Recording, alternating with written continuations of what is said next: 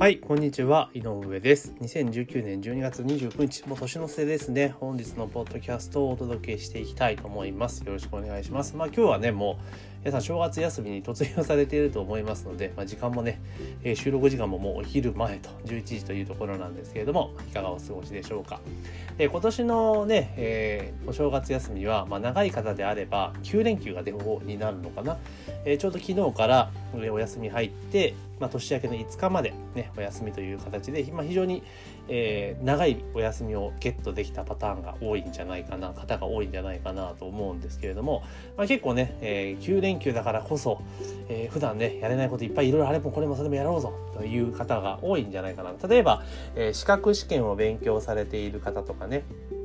なんかは、まあ、この期間を使ってね結構ちょっと勉強でどんどん進めていこうとかね過去もいっぱい解こうみたいな方が多いかなと思います。あとは副業やられてる方ですよね。例えばいろいろね稼ぎ方やられていて例えばなんだろう YouTube やってる方だったらちょっと動画いっぱい撮ろうとかあとブログだったらいっぱい記事更新しようとかあとはコンテンツまあね私のようなコンテンツビジネスやってる人間であればコンテンツいっぱい作ろうとかね。多分いろいろねこう時間がまとまって取れるから特に副業とかの場合っていうのは普段なかなかやりたくても時間取れないって言ってまああのできないのでこういう休みの時はここぞとばかりに頑張るぞっていう風に結構気合い入れちゃう人結構多いと思うんですけれどもこれね結構ね注意が必要なんですよ。でなぜかっていうと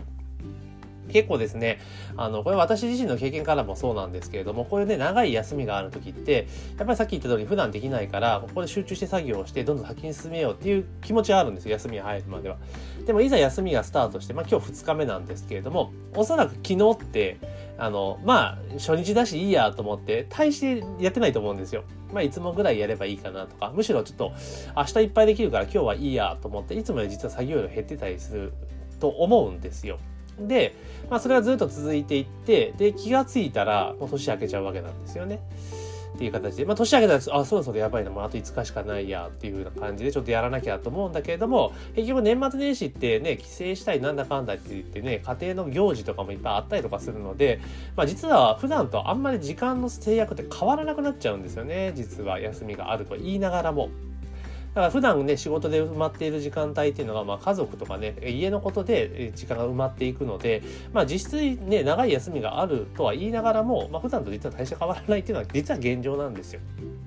でまあそんな中で、まあ、前半戦ね、えー結構あ何もできなかったらじゃあ後半頑張るぞと思ってもそう家族の行事とかいろいろあったりとかして、まあ、気がついたら最後の3日間ぐらいにね、えーなるわけですよ。でだから5日までですから4日金曜日ぐらいになるわけですよ。やばいやばいとあと2日しかないやみたいな感じでだって結局は、え最終的にはねこう予想ね最初頑張るぞ気合い入れた割にほとんど普段より逆にできてなかったんじゃないのって感じになっちゃうんですね。で結果あ自分この目標なのに全然できなかったっていう形でネガティブな思考になってしまうんですよ。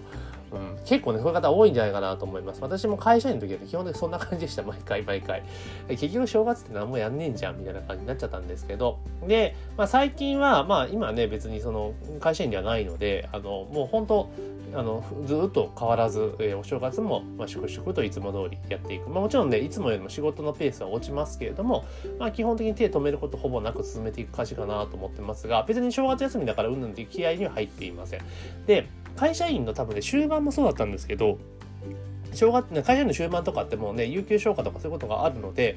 基本的には例えばお正月休みとかデフォで2週間残してたりしたんですよね。最後2年ぐらい最後の最後の2年かぐらいは本当そんな感じでしたね。え正月休みがあのなんか正月休みにプラスなんか連休を5連休をつけてなんか連休長くしなさいって会社の方のあの指導があったのでだお正月で休みとか普通になんか2週間ぐらい取ってたこと実はあったりとかするんですけどでそんな時もあの結局気合入れてもやらないんだったらもう普段通りしようと思ってもう全然そのお正月だからとか長い休みがあるからっていうのであれもこれもそれもやろうなんて思わないでもうほんと普段通りにいつもと変わらずいつもと変わらずに、えースケジュールを組んでたんですね。で当然会社行ってる時間っていうのはまああのないじゃないですか。ややることないわけじゃないですか。休みなんで。やることないって言い方を言ったら超おかしいですけど、まあ、予定がないわけですでそこはまあ自由に使えばいいやと。だからやるのは基本的にその副業とかでやっている時間っていうのはまあ普段ね会社員の時であれば、えー夜のね例えば10時以降とかじゃないですか。で朝早く例えば私の場合は朝毎朝4時から起きて6時までやってで帰ってきて、えー、夜10時から11時ぐらいまで、えー、9時から11時ぐらいまでまあ大体1日4時間やるっていうのがデフォだったんですよ会社の時っていうのは。だからもうその時間は絶対やると。休みだけどやると。ただ間の時間は別に特に副業やるとかね、副業でやる必要な作業やるんて考えてなかったんですよ。で、ど、どの道やることはないから、あの、まあ、そこの時間使ってやろうみたいな感じになるわけですよね、結局は。なるわけで。そうすると、その前後の時間っていうのは基本的にデフォルトで置いてるわけですから、またトータル一体1日4時間のノルマがあるわけじゃないですか。だけど、空いてる時間って考えたら、その会社に行っている、えー、7時間45分だ通勤時間やったら約10時間分は浮いてるわけですよね。その時間に6時間、4時間分をポンと当ててしまえば、その前後の4時間って別にやんなくていいわけじゃないですか。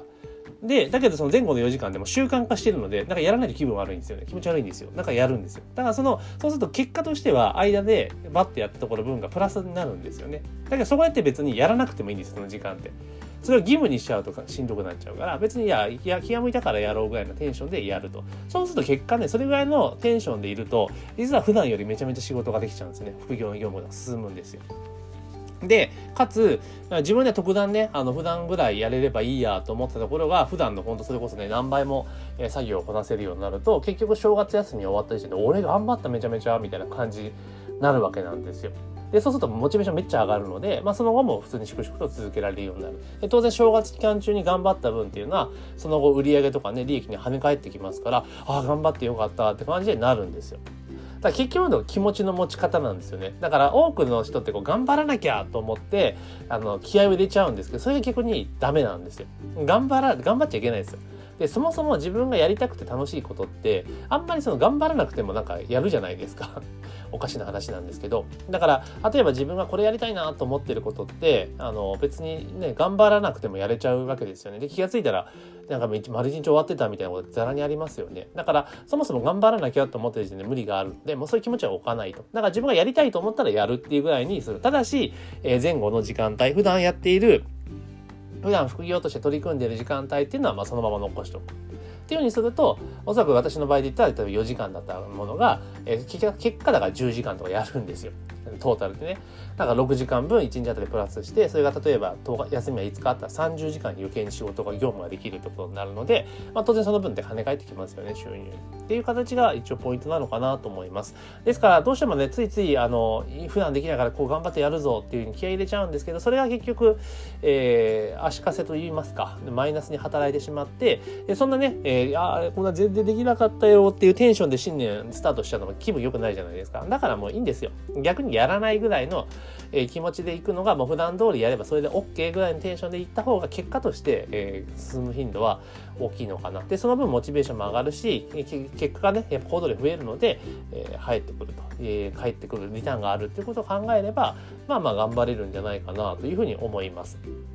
ですから特に会社員の方はね気合を入れないで、えー、やるといいんじゃないかなというふうに思いますよね。うん、で私はじゃあこの正月どうするのかっていうとまあ帰省をあさってからする感じなんですがまあそのメルマガとかね、えー、例えばノートとか今毎日更新してるものに関しては別にお正月でもそのままやりますよっていうことと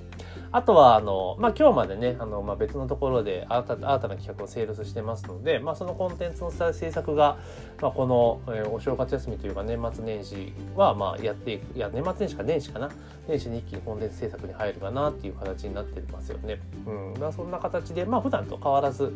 やる感じですね。場所は、えー、ね自宅から実家に変わるだけであって、まあ、当然そのね普段の業務とか家族とかのね,、えーえ